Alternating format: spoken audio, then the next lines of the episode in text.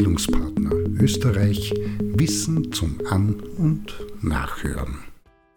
Ein Beitrag zum Thema Weltschmerz und wie zunehmend mehr vor allem junge Menschen mit blutend schmerzendem Herzen darunter leiden. Immer häufiger liest und hört Frau, Mann und Divers in letzter Zeit wundersam anmutende Beiträge und Kommentare zu und rund um diese Begrifflichkeit. Hm, was hat es damit auf sich? Faktum ist, dass dieser Begriff im 18. Jahrhundert von dem Dichter Jean-Paul Friedrich Richter begründet wurde, der damit ein Gefühl der schmerzhaften Melancholie und Trauer beschrieben hat, die eine Person über die Unzulänglichkeiten der Welt und der eigenen Person empfindet. Aber auch das muss Frau Mann und Divers wissen, wie Stefanie Eichberg in Wörter aus der Fremde Begriffsgeschichte als Übersetzungsgeschichte feststellt, Zitat, dass sein Schöpfer den Begriff im Text nicht eigens markiert und ihn weder formal noch erklärend als Neuschöpfung konstituiert hat. Der Weltschmerz tritt eher beiläufig auf, er fügt sich, so schreibt die Autorin, in den Text, als wären Autor und Leser gleichermaßen vertraut mit ihm.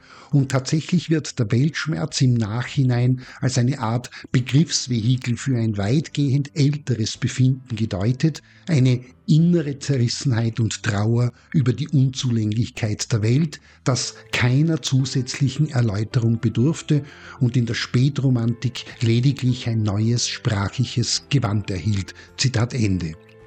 Der Begriff ist also ein literarisches Konzept, das aus der Romantik stammt und mit den Dichtern dieser Zeit, Josef Freiherr von Eichendorff, Clemens Brentano oder Nikolaus Lenau, eng verbunden ist. Im Kern weigerten sich diese Künstler bzw. waren nicht in der Lage, sich an die Realitäten der Welt anzupassen, da sie das als Zerstörung ihres Rechts auf Subjektivität und persönliche Freiheit ansahen auch nicht vergessen und übersehen werden darf, wichtig, dass die ursprüngliche Verwendung des Begriffs in der Literatur, der Musik und anderen Kunstrichtungen immer auch den Genuss am Leiden enthielt, also nie nur negativ konnotiert gewesen ist.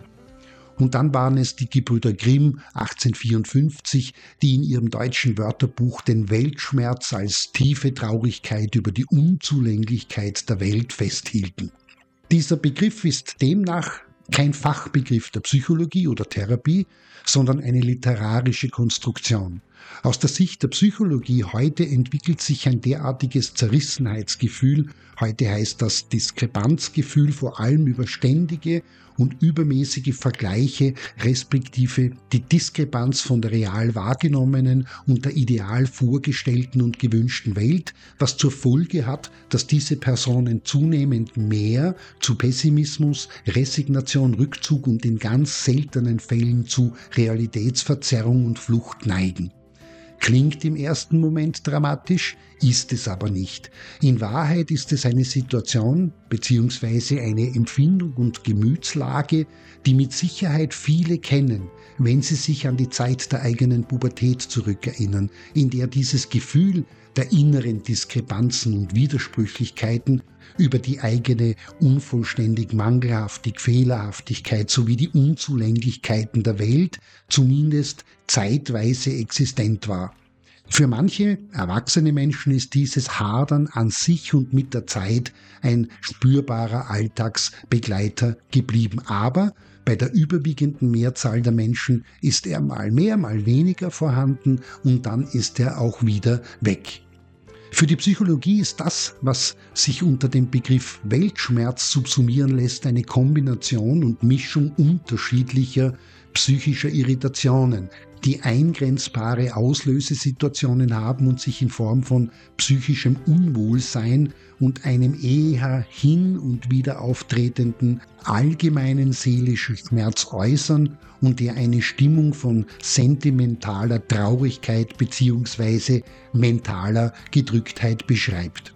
Im Gegensatz und Unterschied dazu ist eine Depression mit leichten, mittleren oder schweren Episoden eine manifeste psychische Erkrankung, die durch die Verminderung des Antriebs, der Aufmerksamkeit und Konzentration sowie Appetitlosigkeit und Schlafstörungen gekennzeichnet ist und bei der zudem das Selbstwertgefühl und das Vertrauen massiv eingeschränkt ist und bei schweren Ausprägungen eine Neigung zu Selbstverletzungen und Suizidhandlungen besteht.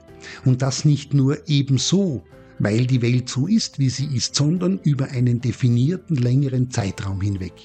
Das heißt, das Empfinden von Weltschmerz selbst ist keine Krankheit, kann aber durchaus von biologischen Stressreaktionen begleitet werden und langfristig neben einer ganzen Reihe anderer Faktoren mit die Ausbildung von Depressionen begünstigen. Aber Weltschmerz ist keine krankheitswertige Diagnose oder psychische Störung, sondern vielmehr eine mehr oder weniger die Lebenssituation belastende Kombination aus mehreren Elementen.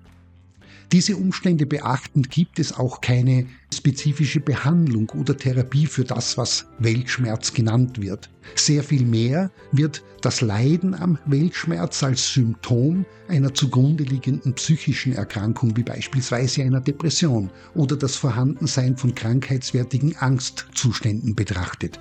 In diesem Fall kann eine professionelle psychologische oder psychotherapeutische Behandlung mit oder ohne zusätzliche Medikation zur Bearbeitung der zugrunde liegenden Erkrankung hilfreich sein. Und dann löst sich nicht nur der Weltschmerz, sondern vor allem das Grundlagenproblem in Wohlgefallen auf. In diesem Sinne immer schön genau bleiben, wenn eine Begrifflichkeit in die Welt taumelt und für alles andere als das, was sie eigentlich ist, verwendet und missbraucht wird. Aber Wer weiß, vielleicht leben wir in einer Art Neuromantik, in der die Lust am Leiden wieder salonfähig wird. Recherche dazu lohnt sich. Bildungspartner Österreich Wissen zum An- und Nachhören. Das war Bildungspartner Österreich Wissen zum An- und Nachhören.